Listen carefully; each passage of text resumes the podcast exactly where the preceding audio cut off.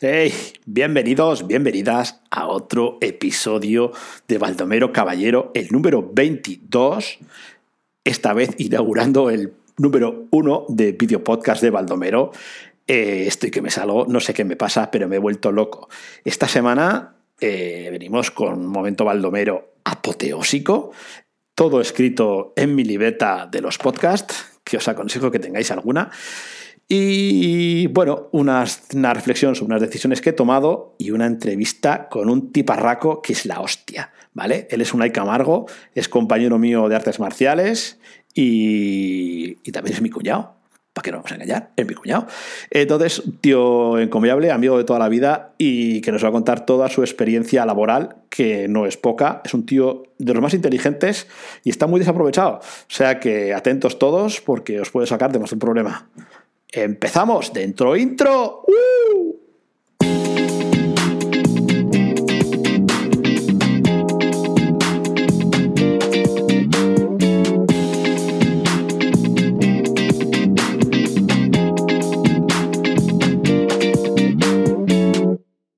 Bueno, voy a ir leyendo desde, desde mi cuaderno, ¿vale? Donde tengo la escaleta apuntada.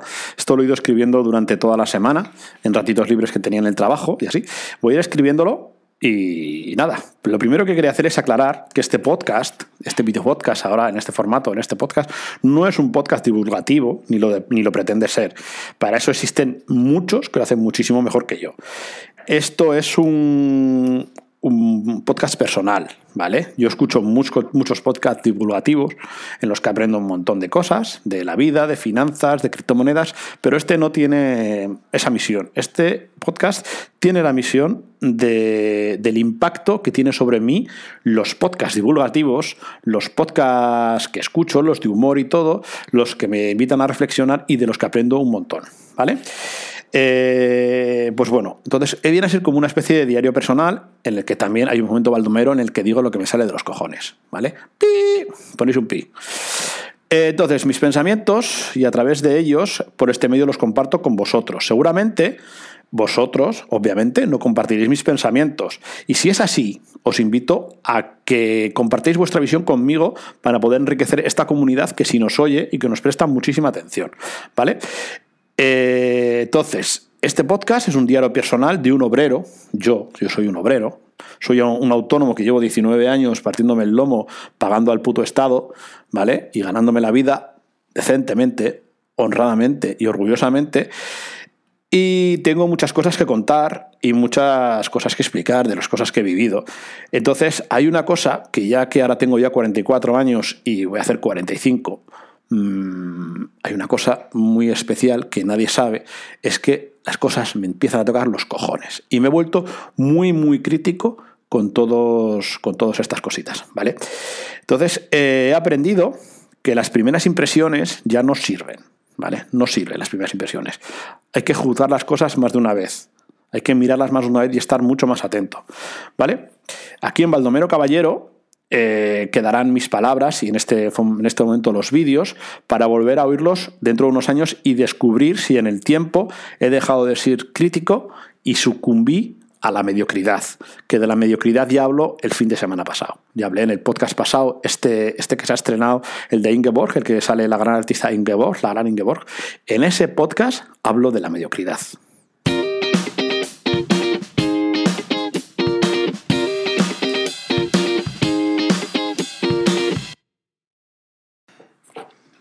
Bueno, hoy he tomado una decisión, ¿vale? Que ya había tomado anteriormente, y ha sido quitar las redes sociales de mi teléfono móvil otra vez. Yo tengo un problema, es que me distraigo muy fácilmente. No sé si sin sinónimo de ser muy inteligente o que soy un zoquete de puta madre, pero el caso es que yo me distraigo. Y mi mente le hace falta muy poquito para divagar y ponerse y dejar y perder el foco de lo que estoy haciendo. Entonces, bueno, he quitado todas las redes sociales, TikTok, Instagram, Facebook y he dejado Twitter porque es la que detesto y solo me sirve para contactar con el, con el, con el soporte de iBox, ¿vale? de la plataforma donde se emite este, este podcast. Entonces, eh, bueno, las he instalado en una tablet, así solo tienen un lugar, que es la tablet, y solo puedo manipularlas por la noche, ¿vale? Como ya aprendí en otro curso. Y bueno, me dejo llevar y las vuelvo a instalar. No sé cuánto tiempo aguantaré sin, sin, sin las redes sociales en el móvil. Bueno, tampoco es que publicase mucho. Entonces, eh, bueno, hice un curso de introducción al estoicismo de Pepe García, que os lo recomiendo 100% y os pondré un enlace en la descripción, debajo, ¿vale? Leéis debajo y ahí, ahí está.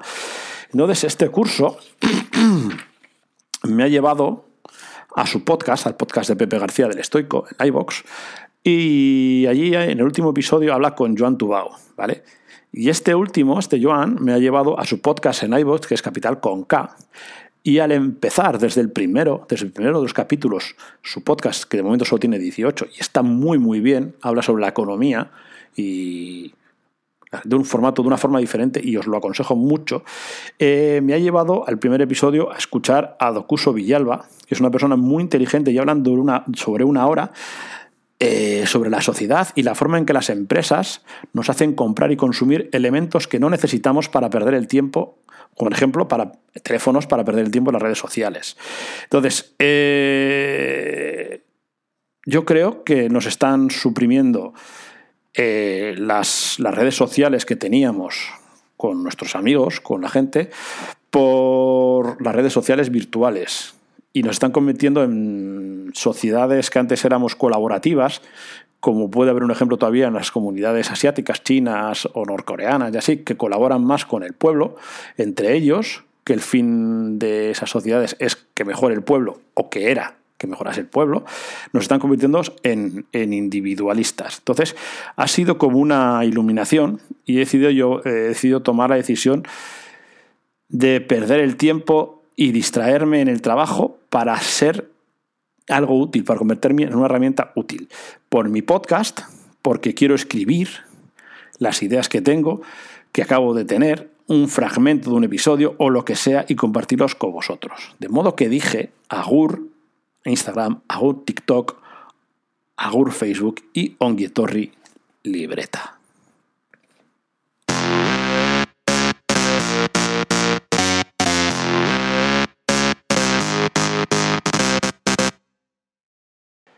Vamos con otro contenido, ¿vale? Con el momento, creo que va a ser un momento baldomero, como le queréis llamar. Entonces leo, según escrito, ¿vale? Hoy, el día que escribo estas líneas, es uno de esos días en el que acabo de comer encima de un cubo, rodeado de sacos de escombro.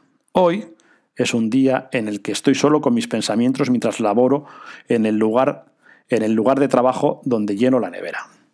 Y no puedo sino reflexionar sobre las lamentables condiciones laborales en las que estoy trabajando. No es mi intención dar pena, ni tampoco soy pobre, ni tengo que hacer en estas condiciones, pero en la obra, por, por cuestión práctica, y para acabar antes la jornada yo como en el trabajo, ¿vale? Como en 20 minutos, media hora y sigo trabajando y me voy para casa. Eh, si, para que os hagáis la idea de la mierda que hay aquí, os diré que una persona con, con alergia al polvo se muere, se muere directamente. Hay alguien que hizo el desescombro que tuvo la brillante idea de dejar las alfombras para proteger el suelo. Las que tenía, las, que, las alfombras que había, que había un suelo de tarima viejo, pues alguien dijo que arrancó las alfombras y las volvió a dejar para proteger el suelo viejo porque se va a mantener. Entonces, eh, hay mucho polvo. Os podéis imaginar el panorama que cada paso que das se levanta una nube de polvo. Cada vez que barremos se levanta una nube de polvo. Entonces, benditas mascarillas. Además, creedme. No llevo las mascarillas mucho tiempo, pero benditas mascarillas.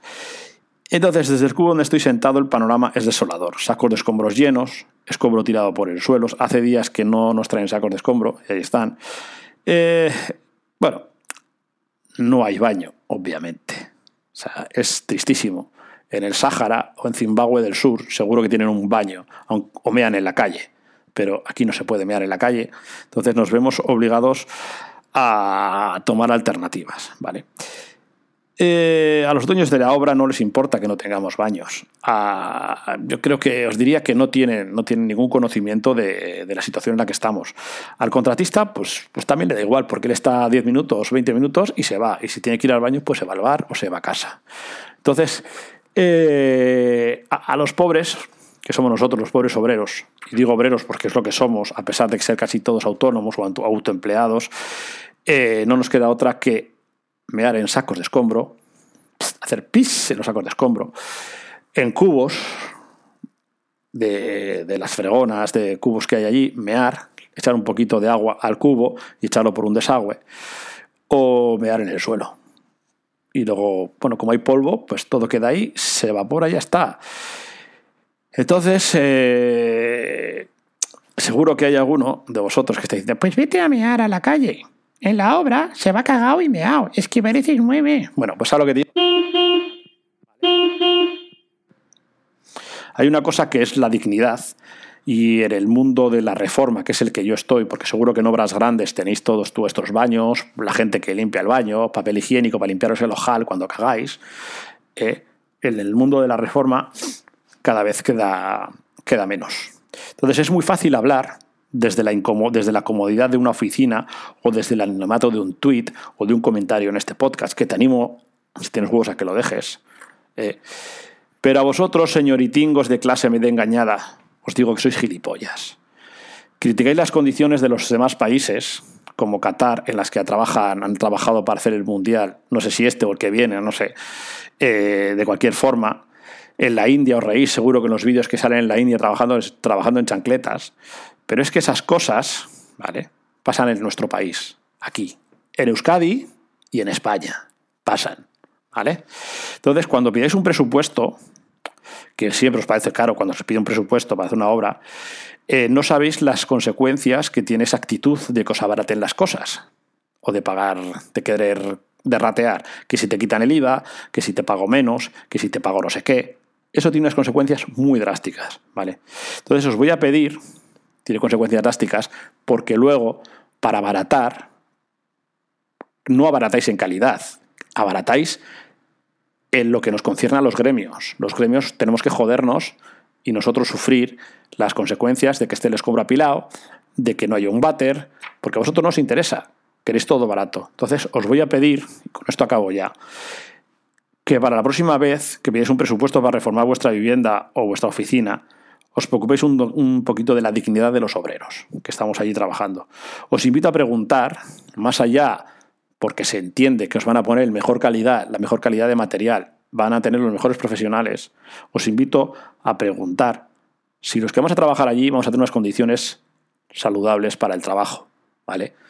Vamos a tener un baño, un sitio donde lavarnos, pues aunque sea un cesto con agua, donde podamos echar agua corriente, y ese agua poder echarla por un desagüe porque es muy triste que si uno se, se lava los mocos, se quita los mocos en un cubo con agua, tener que ir yo detrás a meter las manos otra vez. Es muy triste. Entonces, eh, si cuando preguntáis eso, os van a decir, no saben qué responder, yo os aconsejo que no les contratéis. Buenas tardes.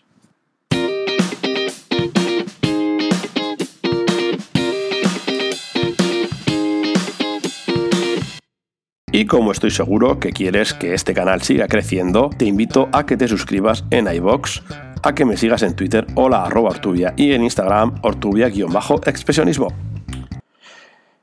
Bueno, para hoy sí que os traigo otra persona. Ya sabéis que una de las visiones que, que este podcast, que empezó de otra forma diferente, eh, una de las misiones principales que tiene, ¿vale? aparte de dar voz a Baldomero para que se explaye, proteste y diga un poco sus cosas, sus cosicas, ¿vale? otra de las misiones es eh, dar voz a las personas que por alguna razón pues no tienen toda la voz que se merecen, como han sido todos los, los eh, todas las personas que han venido hasta ahora, desde Manu Casal, Domingo Barquilla, eh, las agencias Drawers, que son los que me han hecho la web y la imagen corporativa, eh, Inge, que estuvo la semana pasada, Ingeborg, eh, que su entrevista fue espectacular.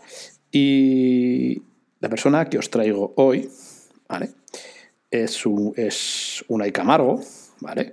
Que aparte de ser un amigo mío, pues probablemente sea de los más viejunos, de mis amigos más viejos con los que más años, hace más años que tengo relación, ¿vale? Eh, del que nos une un arte marcial de Indonesia, se llama Penchaxilat, que nos explicará, nos hará una pequeña introducción y que en otro momento traeremos a, uno de nuestros maestros, ¿vale? a Miquel Martínez o a Andónica Vanillas, para que nos explique que es el SILAT, ya que ellos son dos altos grados, ¿vale? Son de las personas que más saben ahora mismo, que siguen en activo, para que nos expliquen qué es. Entonces, Unai Camargo nos va a explicar eh, de dónde viene, nos va a contar esas cosas que ha hecho en su vida, porque la verdad es que ha viajado un montón, puede contaros un montón de anécdotas de todos los sitios donde ha estado, su trayectoria profesional, y he de decir que también es mi cuñado. En su boda conocí a su hermana y al final, cosas de la vida, nos enamoramos y terminamos casándonos.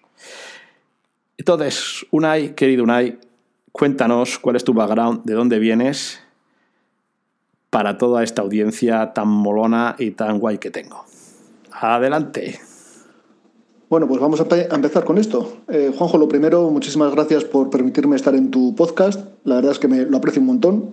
La verdad es que también estoy bastante asustadito con el tema, pues porque es un formato que yo nunca había tocado y, pues bueno, pues es, complicado enfrentarse a, las preguntas y a desnudarse un poquito en público, ¿no? Delante de toda la gente que te sigue y, y que bueno, que cada día son más. O sea que, que por ese lado, pues bueno, pues eh, estoy un poquito con el peso de la responsabilidad.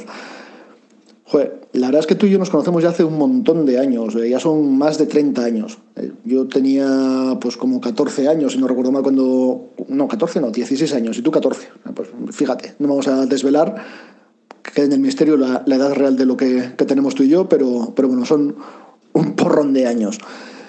Y, y sí, Sí, en mi, en mi boda conociste a mi hermana, que me habías preguntado, oye, ¿y tu hermana cómo es? Y yo te dije, oye, pues es, es como yo, pero en guapa. Y me dijiste, pues joder, pues es verdad, es como tú, pero en guapa. Y mira, pues me, me volví del viaje de novios con la sorpresa de que eh, habéis conectado y habéis empezado a salir y hasta, hasta hoy me, me habéis regalado dos sobrinos guapísimos y, y, estoy feliz con, con, ellos. O sea que estoy, mira, contentísimo de, que aquel día os conocieseis, de que hubiese conexión y, haber eh, hecho todo este camino juntos hasta ahora, ¿no? Pero bueno, que tú y yo el camino que llevamos juntos lo tenemos desde muchísimo antes, desde hace eso, pues unos 30 años aproximadamente. En cuanto a mí, vale, yo soy un chavalito de Basauri, eh, que nació cuando todavía vivía Franco, o sea que ya ahí ya tenéis la, la pista para saber qué edad tengo economista de formación, eh, hice también un, eh, un posgrado en, en, logística integral y en compras, eh, un MBA. Y, bueno, pues la vida me ha llevado por bastantes sitios a nivel profesional. he sido comprador de rodamientos, he sido director de compras en una empresa de montajes de, de stands de ferias en todo el mundo, he sido consultor en un par de ocasiones. Y ahora pues estoy eh, eh, con una empresa que, fabrica, diseña y, monta cocinas y armarios. O sea que he tocado un montón de palos. He podido compartir espacio con ministros y, directores generales de grandes empresas eh, a lo largo del mundo y me he visto también compartiendo experiencias pues, con, montadores, con, gente de, de, todas las profesiones a lo largo de todo el mundo.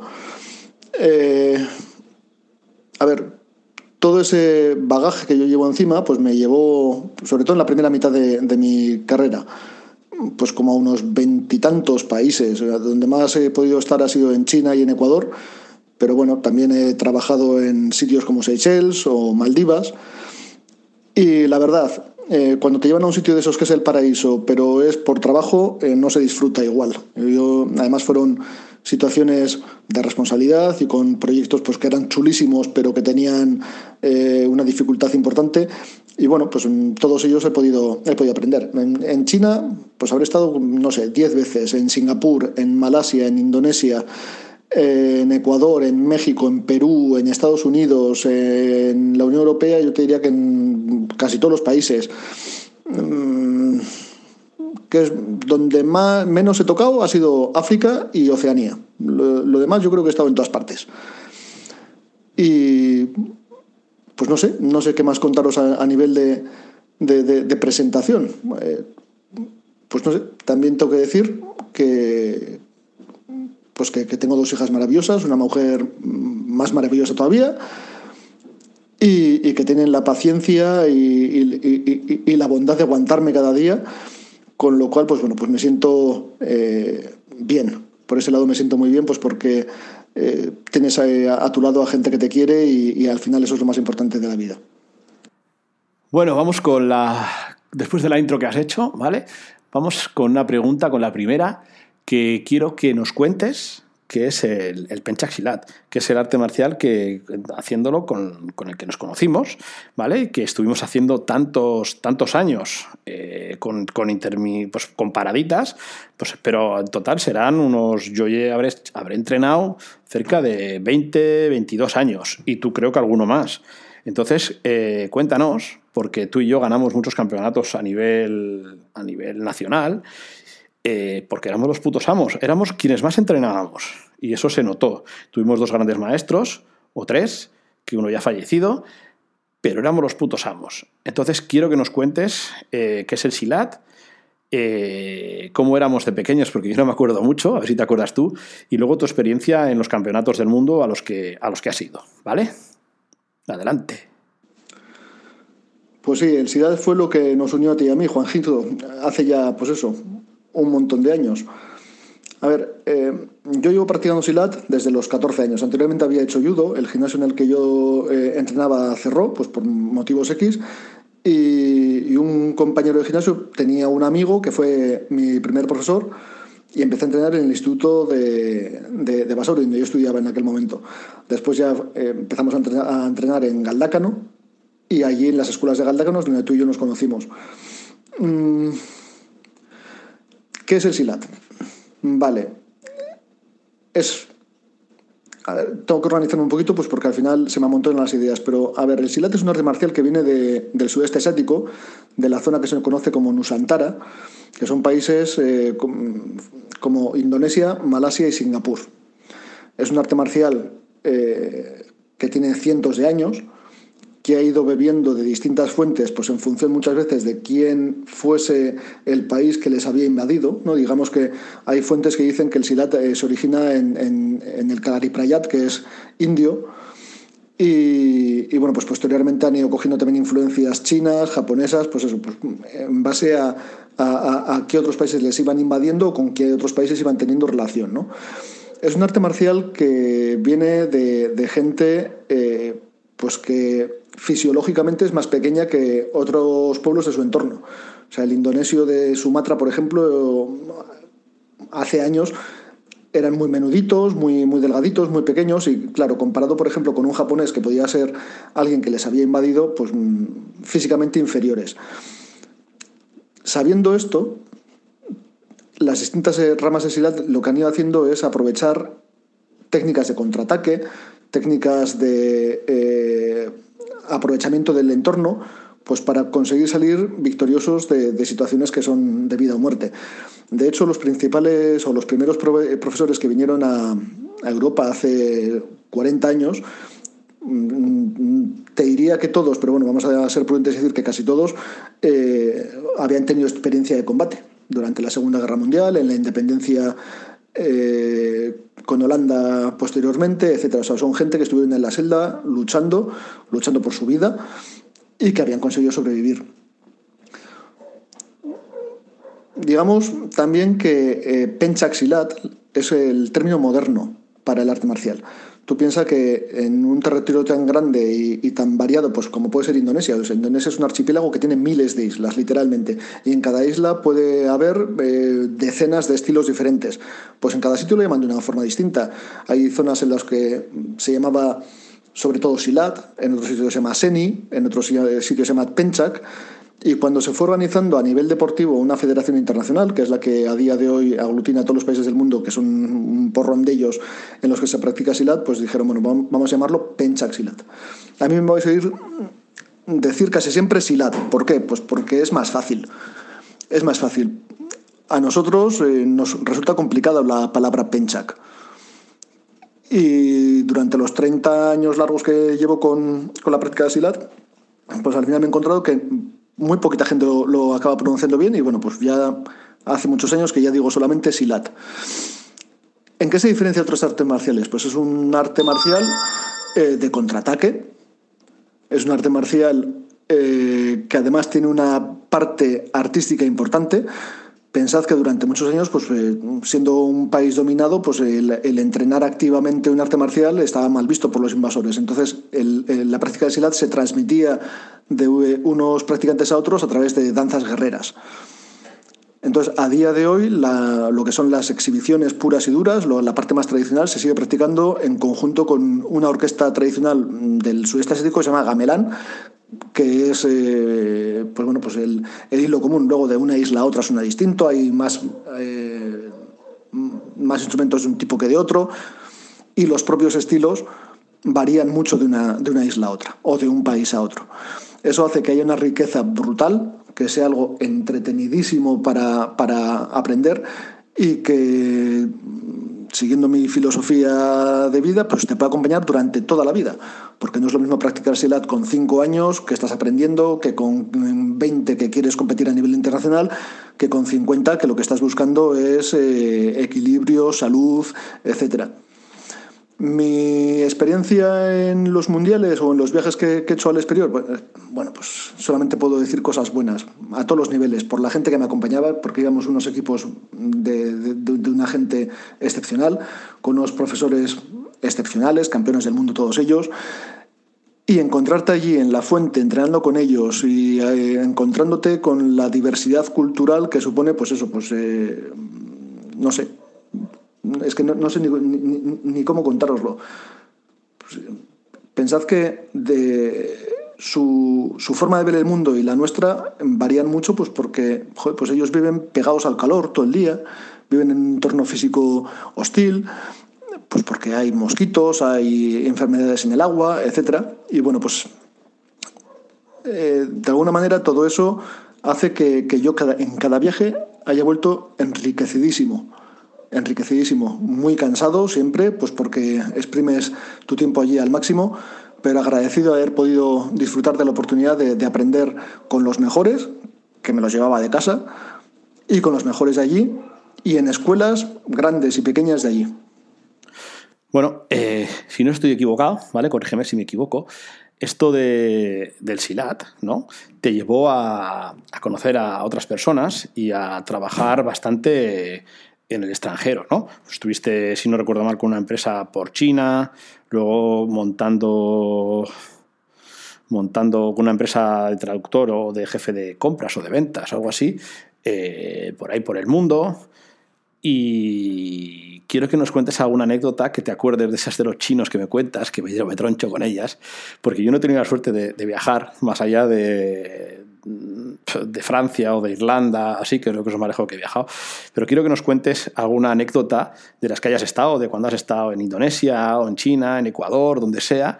Quiero que nos cuentes algo para, que nos podamos reír un rato, ¿vale? Y te pido por favor que seas eh, distendido y, que, que, me quiero reír un rato y quiero que arranques una sonrisa a toda la gente que, está, por, que está por aquí, ¿vale? Esta pregunta es complicada no por el hecho de recordar y contar cosas, sino pues por el hecho del el medio en el que estamos. ¿no? Para mí la anécdota es algo que tiene que surgir de manera espontánea, en un entorno, pues eso, pues que te estás viendo la cara con todo el mundo con el que la estás compartiendo en el que hay un retorno, ¿no? Pues, ah, pues a mí me pasó esto, tal, pues de alguna manera también, pues eso, la competición por ver a quién le ha pasado la cosa más gorda o más graciosa. Entonces, pues bueno, pues ahí no sé si voy a conseguir el efecto tronchante que, quieres, y lo que sí que quiero conseguir es, pues bueno, pues transmitiros el hecho de que viajar eh, enriquece. A ver, te pasan cosas graciosas muchas veces por ignorante, porque tú te vas a tu primer viaje o al décimo o lo que sea, si es un sitio nuevo y, haces cosas o, ves cosas que te chocan tanto, pues no sé, pues que eh, te diría, pues como ver que, que, un pájaro vuela eh, cabeza abajo, ¿no? Pues porque la diferencia cultural entre un sitio y otro es tan enorme que el shock es brutal. Es, pues no sé, es que no sé ni, cómo describiros la, sensación. Ahora, ¿qué sacas de todo eso? Pues que las personas somos iguales, porque todos compartimos las mismas necesidades, ¿no? Todos queremos a alguien que nos quiera, todos queremos eh, vivir bien, todos queremos disfrutar de nuestros amigos, de nuestra familia. Y a partir de ahí, pues las condiciones económicas o físicas o, sociales de un sitio lo que hacen es que nos vayamos adaptando y tengamos comportamientos de un tipo a otro, ¿no? Entonces, muchas de las cosas que me pueden haber pasado o que hayan chocado, pues tienen que ver precisamente con, esas diferencias culturales y en, concreto con la comida. tú imagínate, por ejemplo, eh, estar en China. Eh, cuando yo viajaba mucho por China, en mi primera época, pues mm, que me iba tres veces al año para allí y me iba hasta 21 días para, para allá del tirón, pues bueno, pues, eh, pues iba a ver fábricas de rodamientos y los proveedores pues me llevaban a sitios muy buenos para comer. Pero joder, yo al final me acababa comiendo todos los días, pues básicamente lo mismo, arroz, pescado y marisco. Y dices, joder, de, puta madre, pero sí, pero al final acabas deseando eh, un poquito de carne, ¿no? Pues yo recuerdo una fábrica que de repente, lo primero que vi cuando entré en el restaurante, que ya estaba la mesa puesta, fue un plato de carne. Y ahí que me fui. Era una mesa de estas típicas de películas giratorias y tal, y yo dije, este plato no se mueve aquí. Y, ataqué, ataqué con todo aquel plato de carne que me supo a gloria.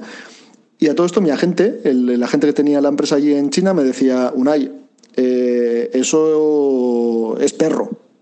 Y yo me paro, suelto los palillos y le digo, ¿y qué me quieres decir con esto? dice, hombre, es que para los europeos el perro es el mejor amigo del hombre. Y yo le digo, Chen, a ver, tú a mí este perro en concreto no me lo habías presentado. Se me queda así clavado el tío y dice, pues venga, venga, tira, tira y come. y bueno, pues así fue. Me comí un perrito. También comí medusa, que aquella sí que lo odié. El perro estaba bueno, la, medusa no me gustaba nada, pero eh, esto cada vez que iba a ver a un proveedor en concreto, este me decía, hay que comer sopa de medusa que es delicious. Me decía, delicious. Y yo, tío, pero qué delicious. No, esto es una puta mierda. De, pues que no, que a mí me gusta. Y yo, come más. Y me ponía otro plato de la sopa infecta aquella, que no había quien se la comiese.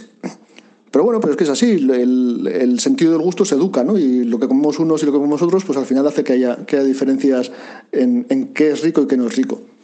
Intenté una vez comer culebra, pero no pude porque me llevaron a un restaurante. Ahí en China pues es muy habitual eh, que tú veas al bicho vivo, ¿no? Ahí, en, y digas, pues ponme este. Y yo entré allí al, restaurante y había una jaula con, con culebras y digo, wow, hoy como culebra, por fin, por fin, por fin. Pero me acerqué, le metí una patada a la jaula, el bicho no se movía y le dije al cocinero, bueno, al cocinero no, le dije a, mi agente para que tradujese, y oye, dile que, si esto es fresco. Y se empezó a reír el cocinero y me decía, no, no, no es muy fresca. Y yo, bueno, pues me vas a poner unas gambitas de esas.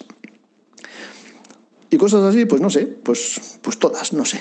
Es que no sabría ni, ni por dónde ni por dónde empezar ni por dónde seguir pues, pues porque me falta esa, esa interacción con vosotros no con los que me estáis escuchando y estáis teniendo la paciencia de, de oír mis, mis desvaríos varios más cosas que me pueden haber pasado o más cosas que también tienen que ver con, eh, pues no sé, con, cómo te tienes que adaptar a todas las circunstancias.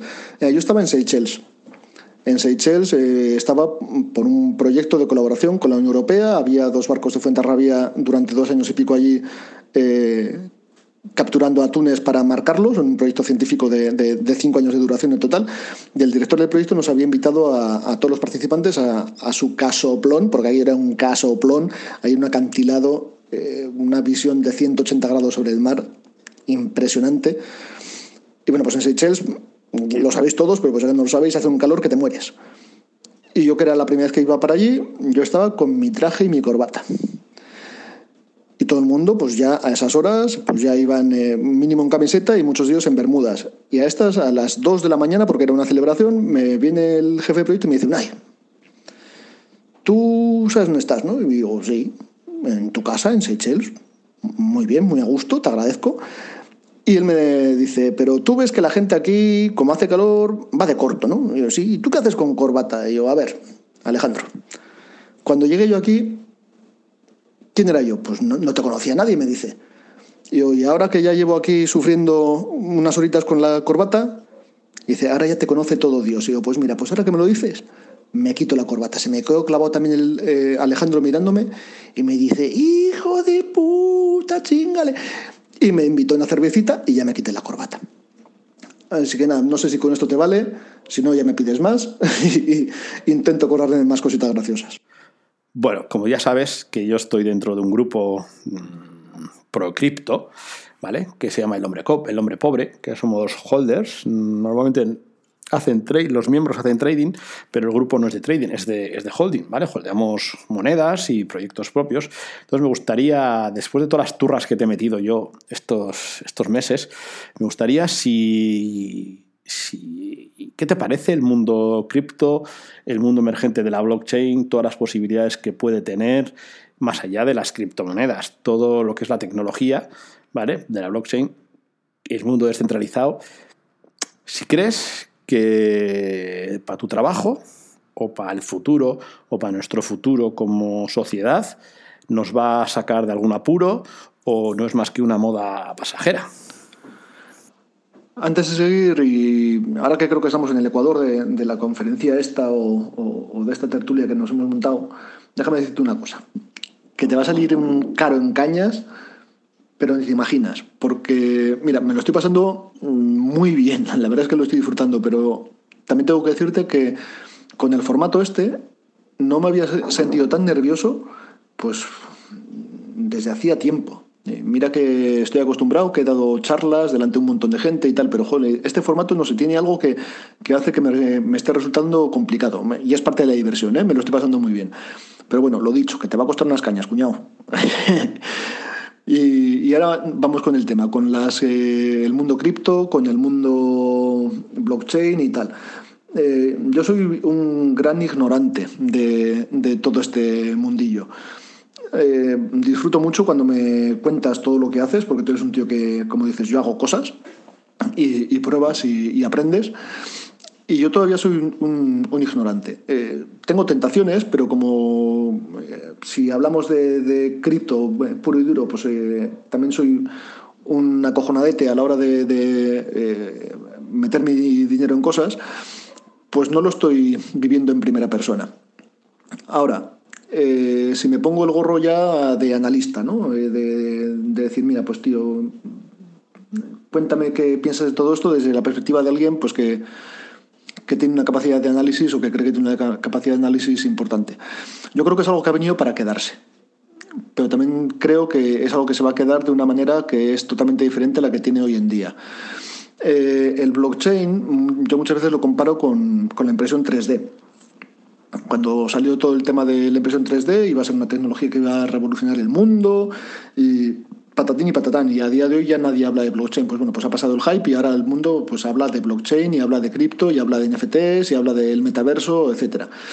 Eh, en cuanto a blockchain, yo creo que es una tecnología que tiene sus pros y sus contras. Creo que hay mucho hype, o que ha habido mucho hype, y que tiene una serie de, bondades pues que, se irán eh, metiendo poco a poco en nuestra cotidianidad y que habrá triunfado realmente cuando esté ahí se use y nadie hable de ello. Pues igual que cuando empezamos a utilizar los teléfonos móviles, que pues eso, pues era una tecnología revolucionaria, y empezamos a aprender cosas acerca de esa, de esa tecnología, ¿no? Pero una tecnología ha triunfado cuando realmente se usa y ya nadie piensa que, en qué consiste y nada, ¿no? Simplemente está ahí y, ya está, es parte de tu día a día. En cuanto al mundo cripto, en cuanto a las criptomonedas, ¿no? A día de hoy es una oportunidad enorme pues para mucha gente eh, pues que tiene ganas de probar y que tiene capacidad de riesgo y que tiene ganas de dedicarle tiempo a aprender y a, indagar sobre ello. También creo que es eh, un sitio perfecto pues, para que muchos desaprensivos estén haciendo barbaridades, estén desplumando a la gente.